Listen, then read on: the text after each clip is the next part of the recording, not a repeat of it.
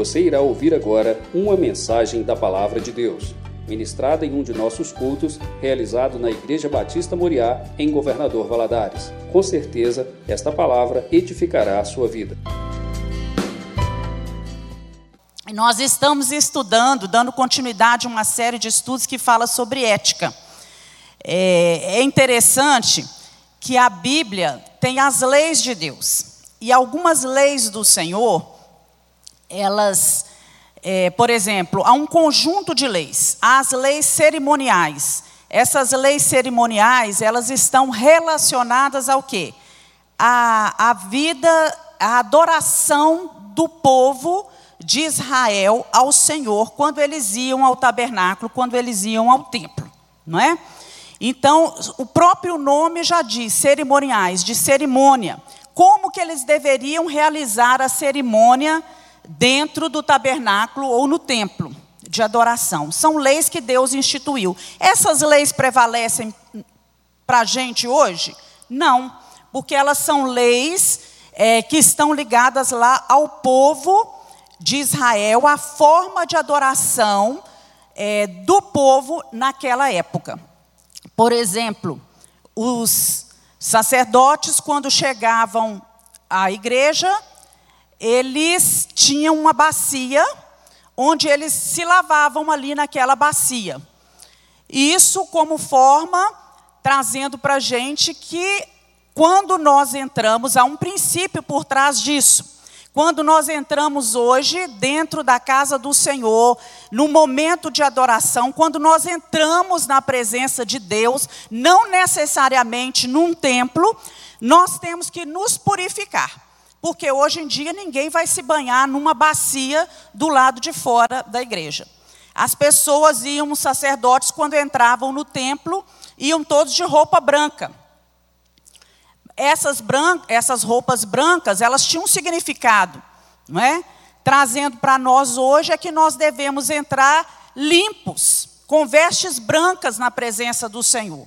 Senhor, quem entrará no teu tabernáculo para te adorar, no teu santo monte? Aquele que é limpo de mãos e limpo de coração, que não entrega sua vida à vaidade. Então, há princípios por trás dessas, dessas leis cerimoniais e eles prevalecem. Não é? mas nós não vamos fazer aquilo que eles faziam. Hoje não há necessidade mais de se matar um cordeiro para adorar a Deus, porque Jesus é o cordeiro de Deus que foi sacrificado no nosso lugar. Havia também as leis civis daquela época. Por exemplo, lá na, na, no Antigo Testamento, a lei que prevalecia é se uma mulher adulterasse, ela era o que, meus irmãos? Apedrejada. Essa lei prevalece para hoje? Não.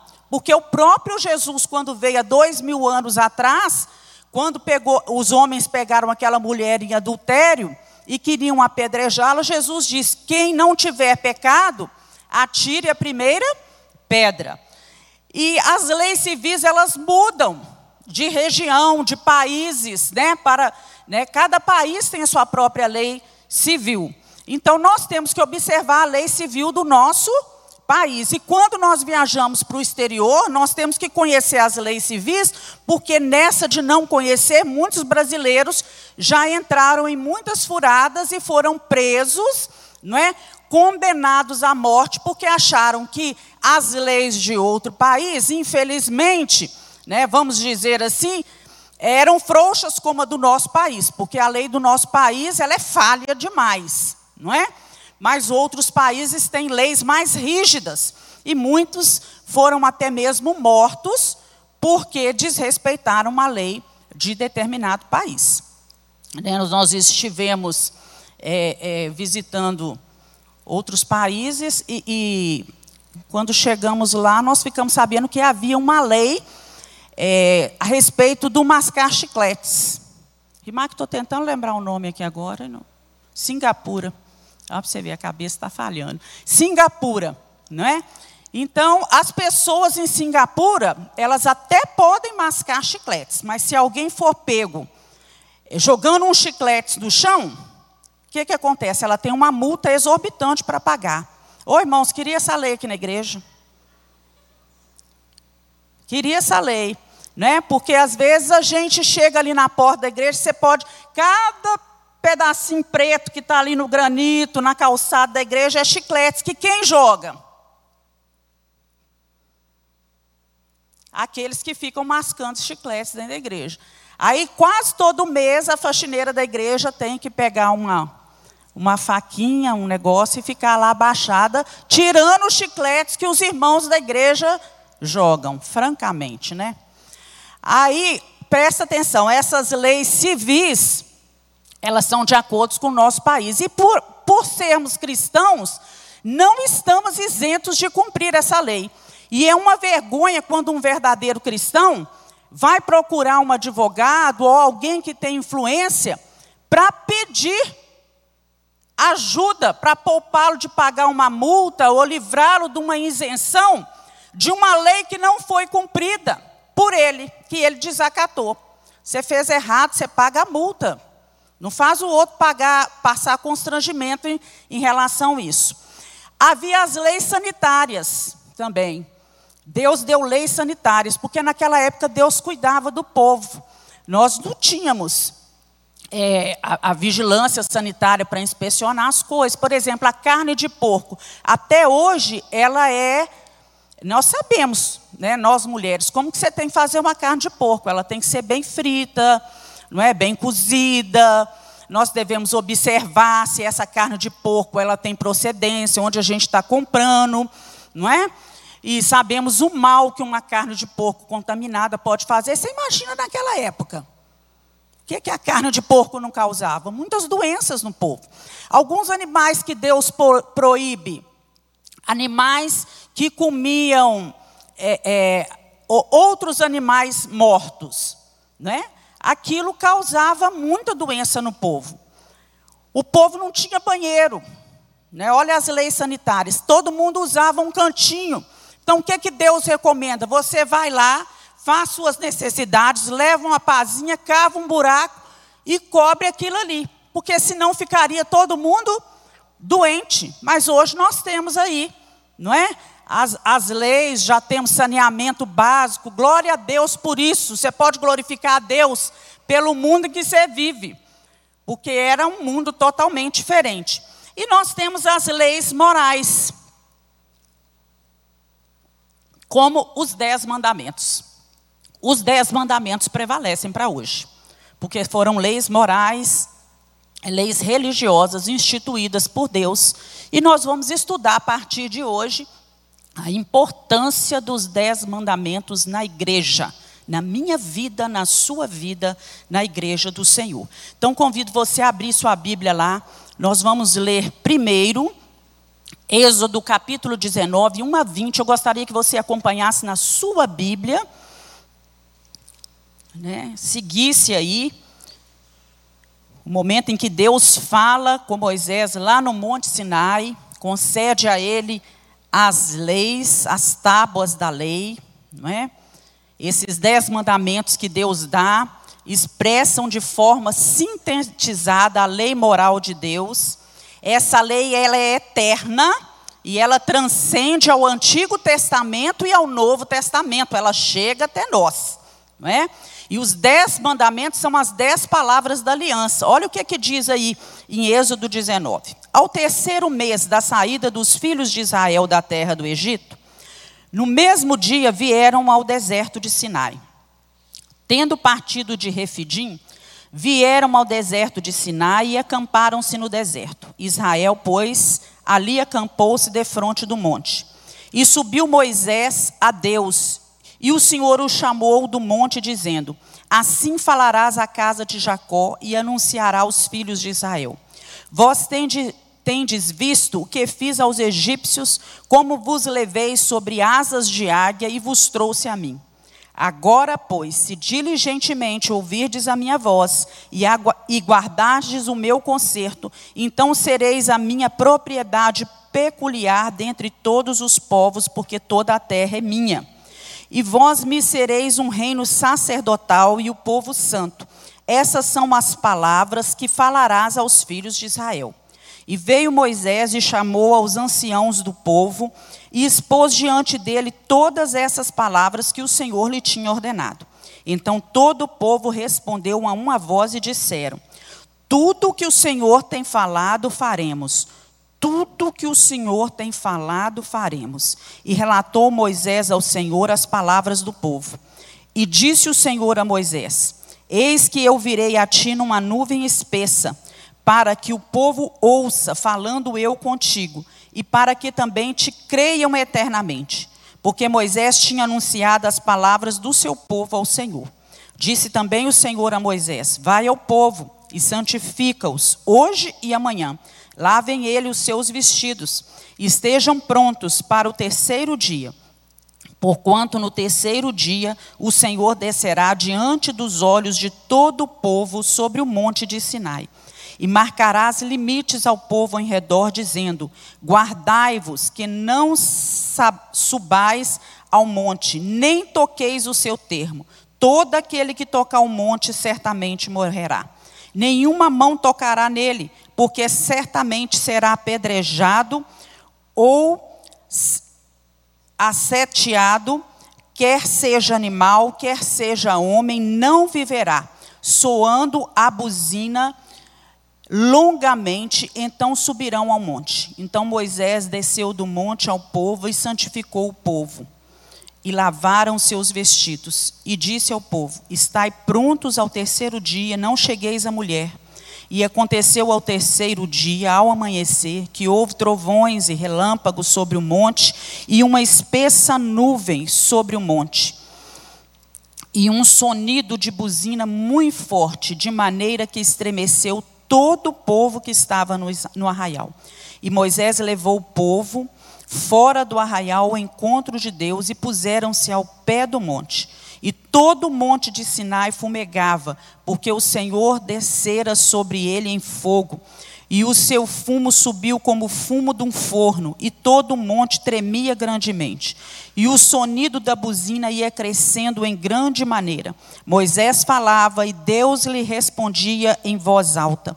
E descendo o Senhor sobre o monte de Sinai, sobre o cume do monte, chamou a Moisés, a chamou o Senhor a Moisés ao cume do monte e Moisés subiu. Então nós temos aqui, é, eu, eu, gostaria que vocês imaginassem a cena, não é? Do povo aos pés do monte, sem poder tocar nas coisas, trovões, relâmpagos, fumaça saindo ali daquele monte, um monte tremendo. Imagina o que é um monte tremer, balançando, e o povo ali, a voz de Deus, não é? e Moisés sobe ao monte para falar com Deus. Os dez mandamentos são as dez palavras da aliança. No texto hebraico, lá no original, é empregado o vocábulo dabar, que significa palavra. Esse texto, né, essa palavra, ela era utilizada nos tratados políticos da época. Então, os dez mandamentos, eles são também chamados de decálago, que são dez palavras no grego. Então, todas as vezes que você vê a palavra decálago, está se referindo aos dez mandamentos. Eles, são, eles estão registrados em Êxodo, capítulo 20, e também estão registrados pela segunda vez em Deuteronômio, capítulo 5. As duas tábuas de pedras que registraram os dez mandamentos, elas foram conhecidas também como tábuas da lei. Então, quando nós ouvimos dez mandamentos, decálogo, tábuas da lei, os três nomes se referem aos mandamentos de Deus, a essa lei que Deus deu. Então, durante a história do povo de Israel, essas tábuas, elas ficaram um período de tempo guardada dentro da Arca da Aliança, junto com o vaso de maná, o único maná que passava de um dia para o outro sem apodrecer, né, era aquele que estava guardado dentro do vaso, e com a vara de Arão que havia florescido. Então, nós vamos ver agora algumas informações é, é, bem práticas. Não está passando, não, Hugo. Algumas informações bem práticas a respeito dos dez mandamentos. Primeiro, são palavras de Deus. Moisés transmitiu essas palavras, mas Deus é o doador e o autor dessas palavras. Vamos continuar aí em Êxodo capítulo 20, versículo 1, que diz assim: Então falou Deus todas estas palavras, dizendo: Então falou Deus todas essas palavras. Moisés foi divinamente inspirado por Deus. Deus deu a palavra, Moisés escreveu as palavras. Então são palavras de Deus. Outro ponto importante, elas apresentam uma aliança de Deus com Israel. Deus está fazendo ali naquele momento uma aliança com o seu povo e deixa, e deixa mandamentos que deveriam ser observados por esse povo. Lá no, Êxodo 19, 5, Deus fala com eles o seguinte: olha, se vocês ouvirem os meus mandamentos diligentemente, é, e guardarem a aliança que eu estou fazendo com vocês, vocês serão uma propriedade part, é, peculiar, própria minha, não é? dentre todos os povos, porque a terra é minha. Vocês serão meu sacerdócio, nação santa. Então Deus está fazendo ali naquele momento uma aliança com o povo de Israel. Terceiro, essa, essas palavras, esses dez mandamentos, não são uma imposição autoritária. São produtos de uma aliança que foi aceita alegre e voluntariamente pelo povo. O que, que o povo disse? Eu ainda fiz questão de enfatizar duas vezes na leitura. Tudo que o Senhor falar, tudo que o Senhor mandar, nós faremos. Né? E Moisés fala, relata a Deus as palavras do povo. Não houve da parte do povo, quando você lê, qualquer hesitação. Eles não hesitaram. Eles não divergiram em, em opinião. Não ficou aquela, um pensava de um jeito, outro pensava de outro, não. Eles foram unânimes tudo que o Senhor falar, nós vamos fazer. Diante dos privilégios, eles ouviram os privilégios, ó, vocês serão propriedade particular, vocês serão sacerdócio real, vocês serão nação santa. Diante dos privilégios que estavam sendo oferecidos, eles estavam dispostos a receber a lei. E nem lhes ocorreu né? Eu pensei isso, que nem passou pela cabeça dele, naquele momento todo de entusiasmo, as dimensões desse acordo. O que esse acordo implicava? O quão difícil seria uma obediência total e perfeita a esses dez mandamentos. Então, os mandamentos, eles traçam uma linha de relacionamento. Primeiro, vertical, o homem e Deus. E depois, horizontal, o homem com o homem. Eu e você, né? cada um de nós com os nossos semelhantes. Lutero ele diz assim: os dez mandamentos formam um compêndio de doutrina divina, o qual nos ensina como devemos nos comportar a fim de que a nossa vida agrade a Deus. Então foram reunidas algumas doutrinas da parte de Deus e elas no, vêm nos ensinar como agradar a Deus, como nós devemos no, nos comportar. E vamos ver aí então o, o homem, esse, esse, esse primeiro relacionamento vertical, né? o homem e Deus. Então, Deus deu as tábuas para Moisés conter esses, esses dez mandamentos. Os quatro primeiros mandamentos que ali estão colocados nessa foto, eles tratam dos mandamentos religiosos, falam da pessoa em relação a Deus. Não há vários deuses, há um só Deus, mas três pessoas distintas: Deus Pai, Deus Filho e Deus Espírito Santo. Nós não podemos ter outros deuses, não podemos fazer nem adorar imagens de escultura que representam a divindade, não podemos escarnecer do nome de Deus, né? E nem nos omitirmos em dedicarmos a Ele um dia da nossa vida, um dia para descansarmos, para estreitarmos o nosso relacionamento de comunhão com Deus e com o próximo. É assim foi estabelecido. É o que os quatro mandamentos primeiros querem dizer. Então, em relação a esses quatro mandamentos, nós vamos ver aí O primeiro, que fala, está em Êxodo 20, capítulo 3, que diz o seguinte. Êxodo 23. Não terás outros deuses diante de mim. É o primeiro mandamento. Vai falar da unicidade de Deus. Deus é único, meus irmãos. Deus chama a atenção para si mesmo, em primeiro lugar. Os deuses ao redor, na terra onde o povo estava, todos eles serviam a vários deuses. Eles tinham vários deuses. Mas Deus coloca que eu sou o único Deus, não terá outros deuses diante de mim. Vocês são propriedade peculiar. Vocês são próprios, meus. Vocês não terão outros deuses. Você entende isso? Que você é do Senhor, propriedade particular, sacerdócio real, chamado pelo Senhor. Então nós não podemos ter outros deuses. Primeiro, porque os outros deuses não existem. Oséias diz que eles são como vento, né? tudo passa, não subsistem, são falsos. Segundo mandamento já vai falar aí no versículo 4, acompanha aí. Não farás para ti imagem de escultura, nem alguma semelhança do que há em cima nos céus, nem embaixo na terra, nem nas águas debaixo da terra.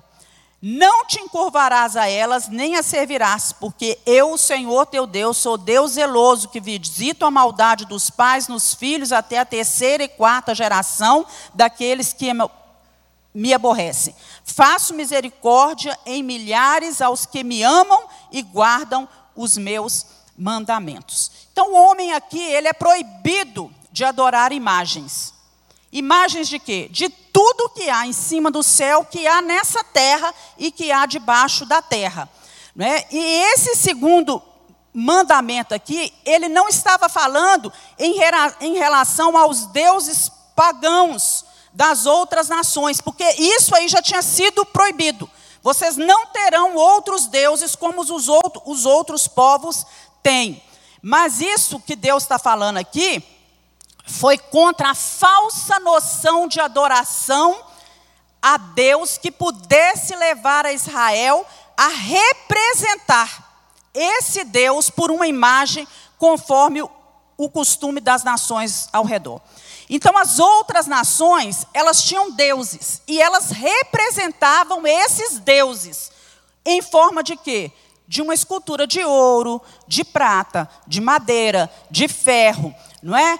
E, e, alguns adoravam o sol, a lua, as estrelas, que é o panteísmo que nós chamamos hoje, reconheciam isso tudo como Deus. E aqui Deus está falando que nós somos proibidos de fazer isso. Abre sua Bíblia lá em Deuteronômios 4, versículo 14. Vamos lá para Deuteronômios 4, 14 a 19. Moisés também dando lei ao povo. Olha o que que diz. Moisés falando, porque Moisés escreveu os cinco primeiros livros da Bíblia, que são chamados livros da lei.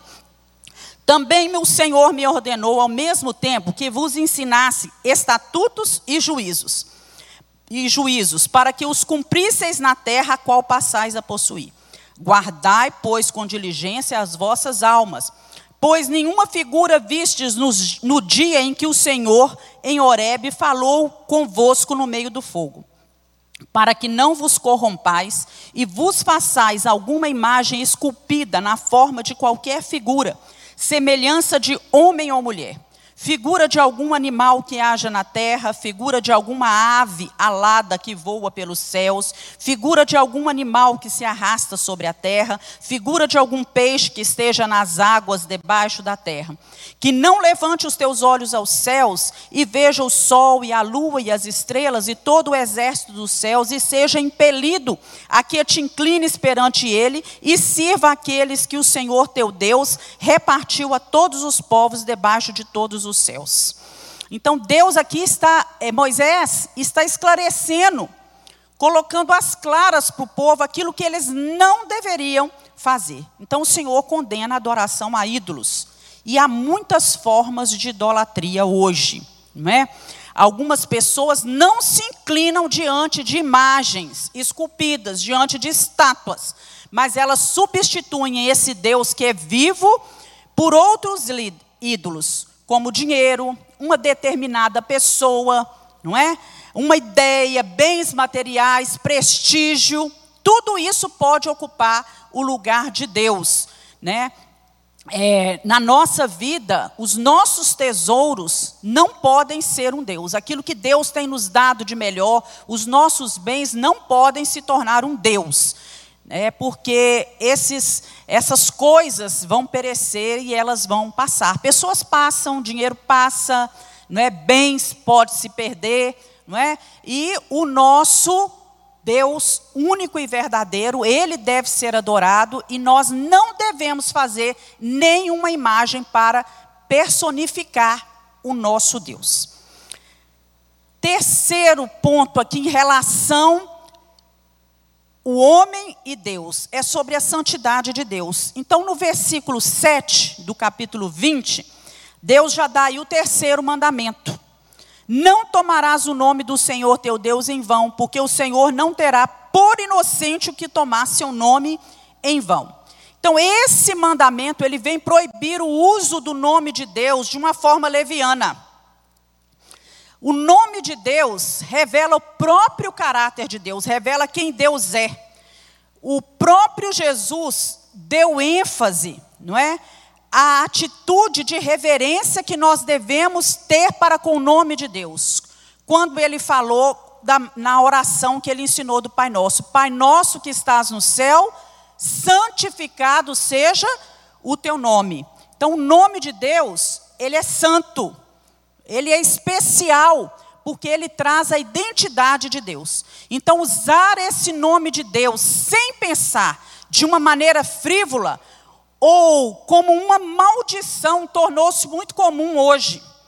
Então, o modo como nós usamos o nome de Deus vai transmitir como nós nos sentimos em relação a esse Deus. Então, nós devemos respeitar esse nome e usar o nome de Deus apropriadamente. E aí, em relação ao quarto mandamento, que está em Êxodo capítulo 20, diz o seguinte, no versículo 8: Lembra-te do dia de, do sábado para o santificar. Seis dias trabalharás e farás toda a tua obra. Mas o sétimo dia é o sábado do Senhor teu Deus. Não farás nenhuma obra, nem tu, nem teu filho, nem tua filha, nem teu servo, nem a tua serva, nem o teu animal, nem o teu estrangeiro que está dentro das tuas portas. Porque em seis dias fez o Senhor os céus, a terra, o mar e tudo que neles há. E ao sétimo dia descansou. Portanto, abençoou o Senhor o dia de sábado e o santificou. Então, Deus dá aí é, o sétimo mandamento. Um dia na semana pertence a quem? Pertence a Deus. Um dia é de Deus. Então, reconhece-se a sabedoria de Deus, guardando esse dia de sábado. A palavra sábado significa descanso, repouso. Então, santificar significa separar para o culto. Lembra-te do dia de sábado para o santificar. Esse dia é um dia sábado. Nós vamos estudar cada um dos mandamentos separadamente a partir da aula que vem. Nós começaremos com o mandamento 1. Aqui nós estamos dando um apanhado geral. Então, nós vamos ver mais lá na frente, na quarta aula, quando formos estudar sobre o sábado, que na época né, dos discípulos, quando Jesus ressuscita no domingo, o dia de sábado, o dia de descanso dos cristãos, tornou-se o domingo. Né? E aí entram algumas questão, questões. Ah, mas eu trabalho domingo, nós vamos ver tudo isso lá quando a gente for estudar sobre o sábado, certo? Agora vamos ver um pouquinho aqui sobre o homem em relação ao homem. Relacionamento do homem com o homem. É fácil, meus irmãos? Ou coisa difícil é relacionar, não é? Mas a palavra de Deus, Deus já instituiu aqui seis mandamentos, que são mandamentos morais, e tem a ver com a nossa relação com o próximo. Então, nós somos exortados nesses seis mandamentos a honrar o pai e a mãe, não é? A tomar cuidado né, com a nossa reputação, com a reputação do próximo, com o nosso nome, é, e com as nossas ações em relação aí às pessoas. Jesus, quando ele veio, ele sintetizou os dez mandamentos em dois, em, em um só mandamento, é, em dois grandes mandamentos, que é o que? Amar a Deus sobre todas as coisas, que sintetiza os quatro primeiros mandamentos. E amar ao próximo como a si mesmo, que sintetizam os outros seis mandamentos. Então Deus chamou Israel para ser a sua propriedade peculiar, é, a sua nação santa. E era preciso que essa nação aprendesse a desenvolver relacionamentos uns com os outros. Então, o primeiro que Deus vai colocar aqui é o respeito aos representantes de Deus. Está em Êxodo 20, versículo 12 honra teu pai e a tua mãe, para que se prolonguem os teus dias na terra que o Senhor te dá. Esse é o quinto mandamento. Respeito ao pai e à mãe, que são representantes de Deus na nossa vida, autoridades que Deus instituiu sobre nós. Se o homem não honra seu pai e sua mãe, tampouco honrará a Deus. Uma dica para os que são solteiros. Observa quando você for escolher uma moça ou um rapaz, se eles honram pai e mãe, se eles respeitam pai e mãe, se eles são filhos atenciosos, bondosos, corteses, zelosos com seu pai e a sua mãe. Porque se eles honram pai e mãe, com certeza eles honrarão também a Deus. Essa é a base, a base de respeito a toda autoridade. Começa onde? Dentro do lar. É ali que se aprende a base de autoridade, com respeito aos pais. Nós, pais, não devemos permitir o desrespeito dos nossos filhos. Hoje é muito comum crianças pequenas mandando, exigindo, levantando a mão para os pais. E cabe aos pais o dever de corrigir isso e ensinar, ensinar aos seus filhos. Lá em Efésios 6, versículo 2 e 3, esse mandamento é repetido. Fala para os filhos: Vós, filhos, sede obedientes a vossos pais no Senhor, porque isso é justo. Honra o teu pai e a tua mãe, que é o primeiro mandamento com promessa, para que te vá bem e vivas muito tempo sobre a terra. Vamos parar para pensar como adultos. Esse mandamento serve para nós, aqueles que já têm pais mais velhos. Não é só para adolescente, para jovem, não para nós, nós temos que honrar os nossos pais em todo tempo, não é?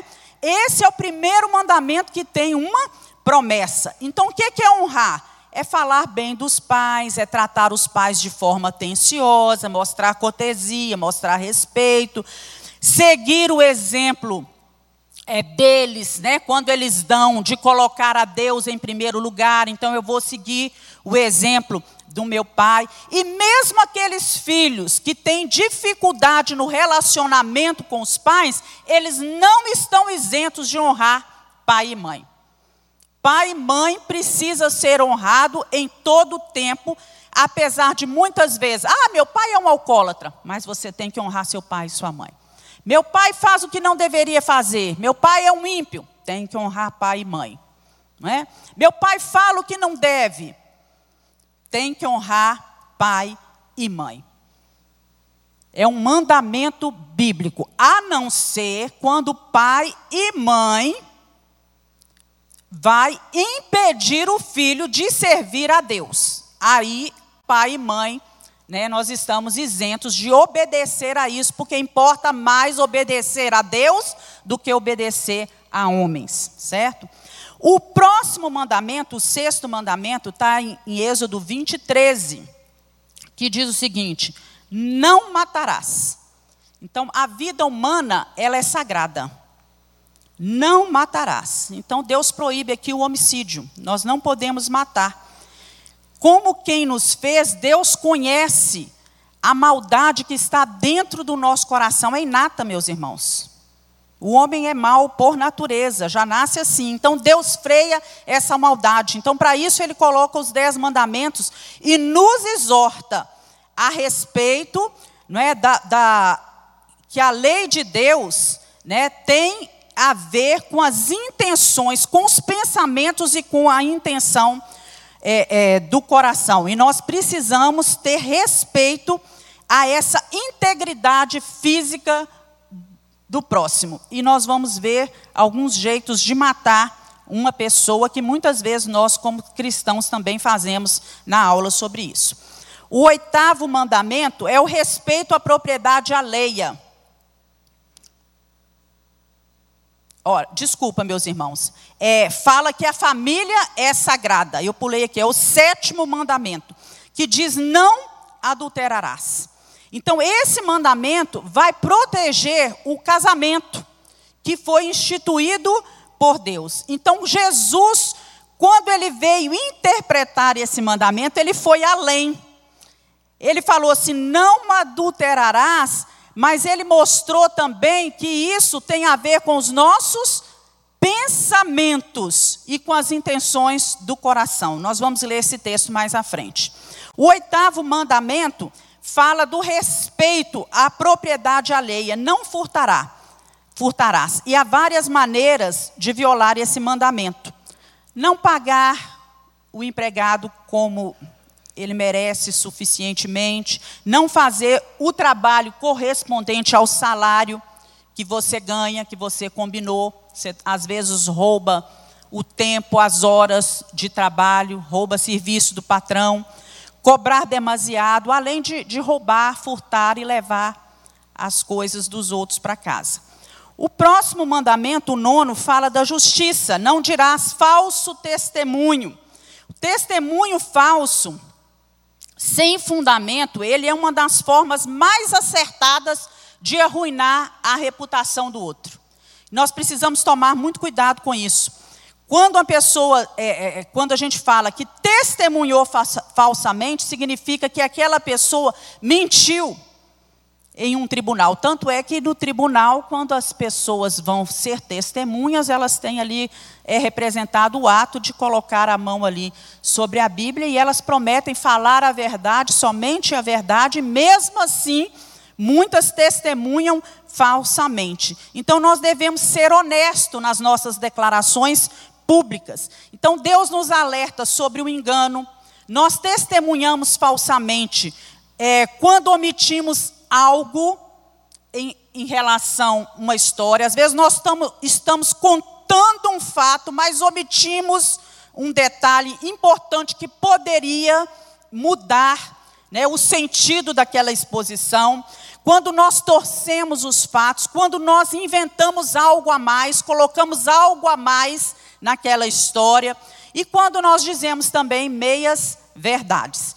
E por último, o décimo mandamento o controle dos nossos desejos. Ele diz: não cobiçarás.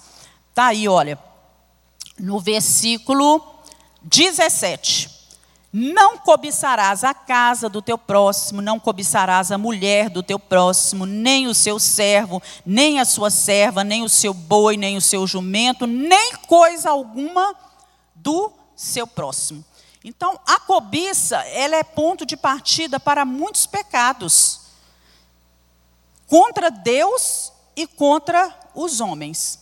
Nós podemos observar que a cobiça é um desejo né, imoderado, descontrolado, digamos assim, de possuir alguma coisa que não é seu, que é do próximo. Foi esse pecado lá no interior do coração né, de Adão e Eva que levou eles à, à, à queda. Na verdade, eles intentaram é, desejaram a posição de Deus, cobiçaram o lugar de Deus. Então, a, ele, ele vai muito além da gente pensar o seguinte: ah, eu gostaria de ter igual, problema nenhum. Né? Ah, eu gostaria de ser igual nessa área. Mas a cobiça, ela inclui também a inveja, ressentir-se de algo que os outros possuem e que eu não tenho. Então nós precisamos tomar cuidado. Vamos ver um pouquinho agora sobre Jesus e os dez mandamentos. Lá em Mateus capítulo 5, 17, vamos lá para o livro de Mateus, capítulo 5, versículo 17. Mateus 5, 17, Jesus diz assim: Não cuideis que vim destruir a lei ou os profetas, não vim abrogar, mas cumprir. Então Jesus não veio revogar ou invalidar a lei, pelo contrário, ele veio cumprir a lei de acordo com o propósito eterno de Deus. E ele ampliou a lei, mostrando que os motivos íntimos, né, os pensamentos, atitudes do coração do homem podem conduzem o homem a quebrar os dez mandamentos. Nós estamos em Mateus 5, vamos ler também do versículo 21 a 30, que diz o seguinte: Ouviste que foi dito aos antigos: Não matarás, mas qualquer que matar será réu de juízo. Eu, porém, vos digo que qualquer que, sem motivo, se encolerizar contra seu irmão, será réu de juízo. Olha Jesus estendendo o mandamento. Qualquer que disser ao seu irmão raca ou tolo, será réu de sinédrio. E qualquer que lhe disser louco será réu do fogo do inferno. Portanto, se trouxeres a, a tua oferta ao altar e aí te lembrares de que teu irmão tem alguma coisa contra ti, deixa ali diante do altar a tua oferta. E vai reconciliar-te primeiro com teu irmão e depois vem e apresenta a tua oferta. Concilia-te depressa com teu adversário enquanto estás no caminho com ele, para para que não aconteça que o adversário te entregue ao juiz, o juiz te entregue ao oficial e te encerrem na prisão. Em verdade te digo que de maneira nenhuma sairás dali enquanto não pagares o último ceitil. Ouviste que foi dito aos antigos: não cometerás adultério. Eu, porém, vos digo que qualquer que atentar numa mulher para cobiçar, já em seu coração cometeu adultério com ela. Portanto, se o teu olho direito te escandalizar, arranca-o e atira para longe de ti, pois te é melhor que se perca um dos teus membros do que seja todo o teu corpo lançado no inferno. Se a tua mão direita te escandalizar, corta e atira para longe de ti, porque te é, te é melhor que um dos teus membros se perca do que todo o teu corpo seja lançado no inferno. Olha que coisa séria, né? Então Jesus, ele não veio abolir a lei, ele veio cumprir a lei e veio estender a essa lei. Tanto é que ele fala que é, é, a respeito de não matar, também o ódio no coração contra outra pessoa, não é? o olhar para determinada mulher ou para determinado homem com um pensamento impuro, isso aí já representa um adultério. Jesus condena também o legalismo dos fariseus que fizeram o quê? Transformaram a lei num amontoado de proibições da qual eles mesmos eram isentos e utilizavam essas leis em benefício próprio em nome da justiça. Vamos lá para Lucas, Lucas, é, capítulo 11, versículo 46. Lucas 11, 46.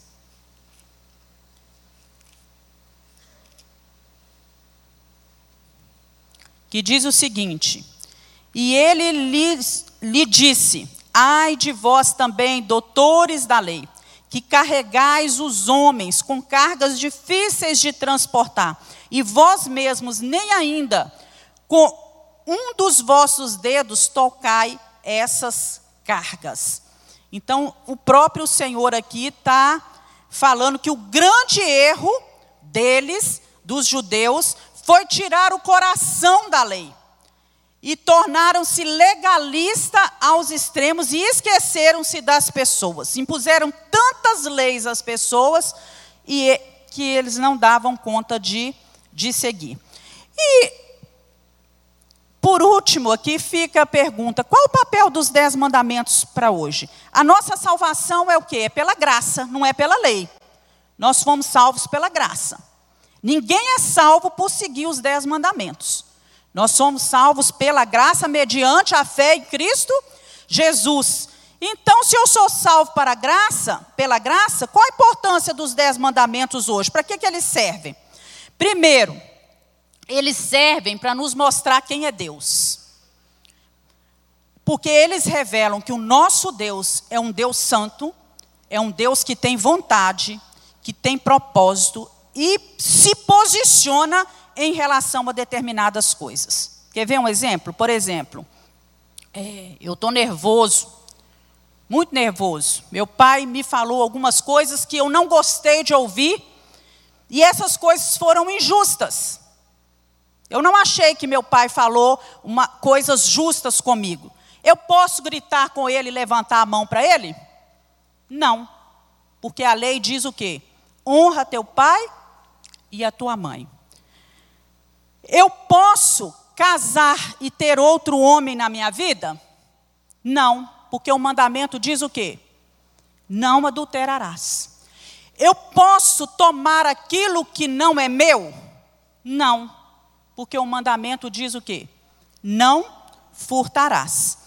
Então, os dez mandamentos, eles revelam que Deus existe, expressam a vontade de Deus, a santidade de Deus e a autoridade de Deus. Revelam para mim e para você que o caráter de Deus é santo, que o caráter de Deus é justo e indica o propósito que Deus tem para o homem. E essa lei moral de Deus, ela não está registrada somente nos dez, nos dez mandamentos. Né? Nós vemos essa lei registrada nas escrituras do início ao fim não é? Nos demais estatutos é, transmitidos por Moisés, lá em Deuteronômio, quando você lê o livro de Deuteronômio, você vai ver essas leis sendo repetidas. Ela, ela está nos escritos dos profetas, no ensino de Jesus Cristo, está nas epístolas do Novo Testamento. Então, Deus adverte e ele proíbe aquilo que lhe ofende, a, que ofende a sua santidade. E ele indica, os dez mandamentos indicam para nós aquilo que agrada a Deus. Eles vêm proteger a nossa família, os dez mandamentos protegem os nossos bens, protegem o nosso nome, evita que nos dediquemos, que sirvamos outros deuses, que adoramos o nosso próprio Deus de uma maneira errada, de uma forma que não foi estabelecida por Ele. Eu gosto muito, porque os dez mandamentos também meus irmãos, é aqui mesmo. É, eles servem para me mostrar quem eu sou, quem você é. Porque quando nós lemos os dez mandamentos, eu não sei se você tem essa sensação, de que nós não conseguimos, por nós mesmos, guardar todos esses mandamentos, que eu estou sempre aquém deles, que muitas vezes eu quebro esses mandamentos.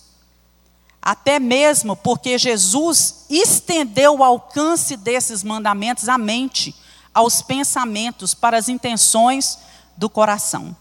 Então, eles atingem não somente o ato, os nossos atos, mas também a intenção do coração, como nós vimos aqui Jesus falando a respeito do adultério. A nossa natureza humana, ela é corrompida pelo pecado, a nossa vontade é inclinada ao mal. Então, esses mandamentos vêm revelar a cada um de nós aquilo que muitas vezes nós não gostamos de ver e de admitir. Que nós somos imperfeitos, somos falhos, somos voltados para o mal, uns mais, outros menos, né? mas todos pecaram.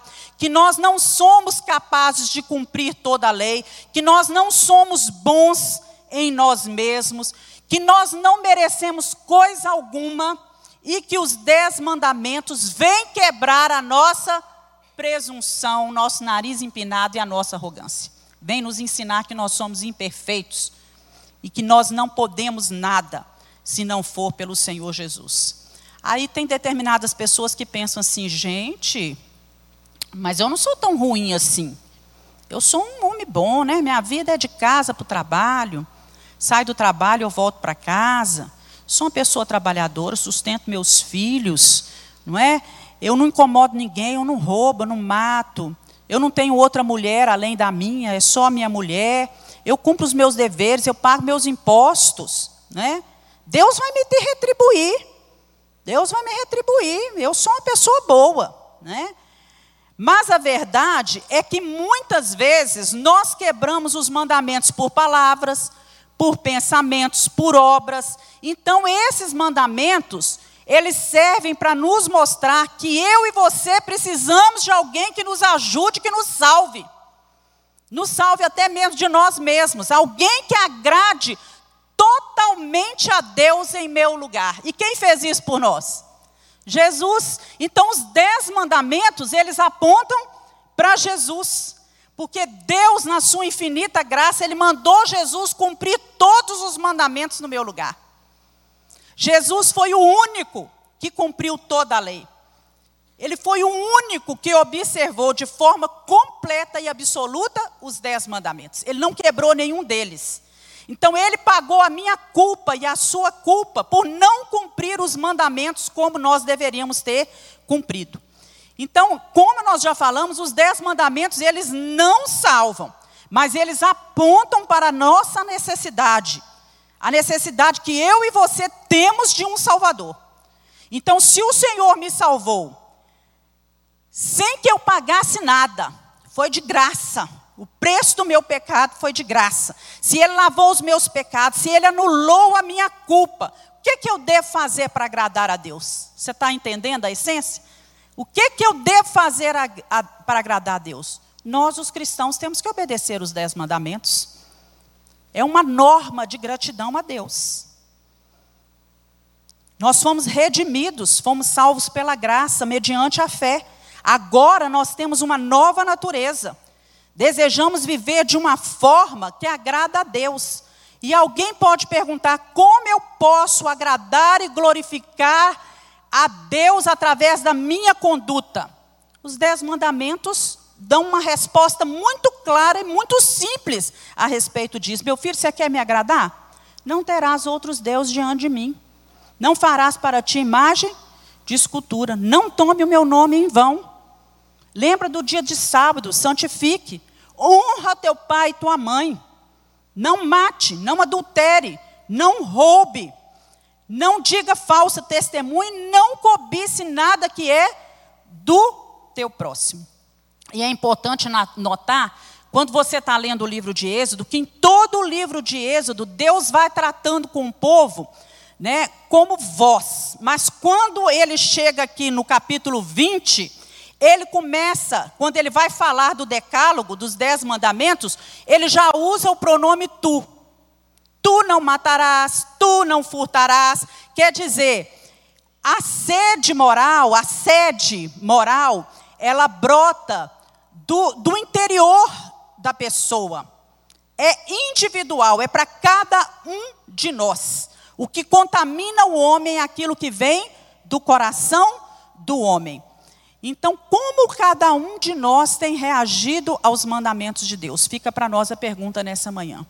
Como eu e você temos reagido a esses mandamentos? Será que a forma de amar o próximo tem evidenciado o nosso amor a Deus? Nós precisamos pensar sobre isso. Né? E a partir de semana que vem, nós vamos começar a estudar particularmente cada um dos mandamentos. Né? Você que deseja saber um pouco mais sobre não terás outros deuses, sobre idolatria, essas coisas, né? nós vamos ver muitos, muitos versículos sobre isso. Né? Traga aí um, um papel, uma caneta para você anotar. E que Deus nos dê a graça, meus irmãos, de reagir de maneira correta aos dez mandamentos. Eles apontam para Jesus, para a minha necessidade de ter um Salvador, porque de nós mesmos nós nada somos, nada podemos, não podemos cumprir todos esses mandamentos. Jesus cumpriu todos eles por nós. Foi o único que fez isso. Mas Ele é o nosso Salvador.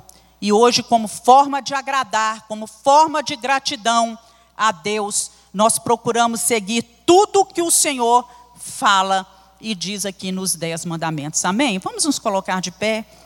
Vamos orar.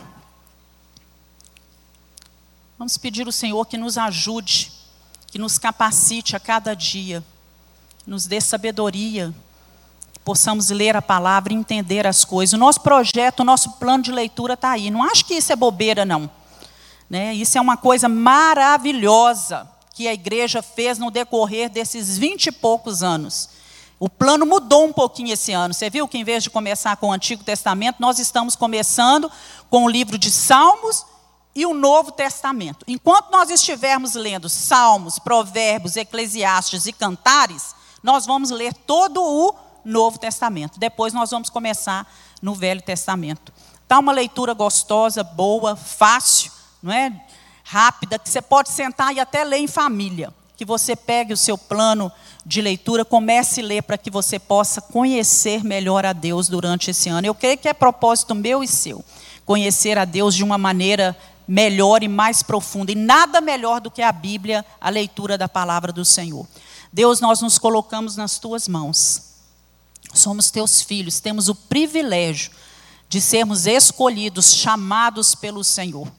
Deus, que privilégio nós temos de ter um Deus tão grande um Deus com tanto poder, que nos ama tanto a ponto de mandar Jesus para pagar o preço do nosso pecado, para cumprir toda a lei que nós não poderíamos cumprir em nosso lugar. Senhor, hoje nós somos salvos pela graça, mas o Senhor requer de nós uma vida santa como o Senhor é santo. Nos ajude, Senhor, a perseverar na lei do Senhor, em te buscar, em te agradar, em alegrar o teu coração nos dá força, nos dá graça, porque muitas vezes o nosso homem interior, ele tenta ressurgir, ele tenta vir à tona as nossas velhas atitudes, os nossos velhos prazeres, mas nós pedimos que a graça do Senhor esteja sobre nós, que o Senhor nos capacite a dizer não aos prazeres e às coisas velhas que ficaram para trás na nossa vida. Nos fortalece Senhor, e nos dá sabedoria para conduzir a nossa vida de uma maneira tal que agrade o Senhor. Em nome de Jesus nós oramos.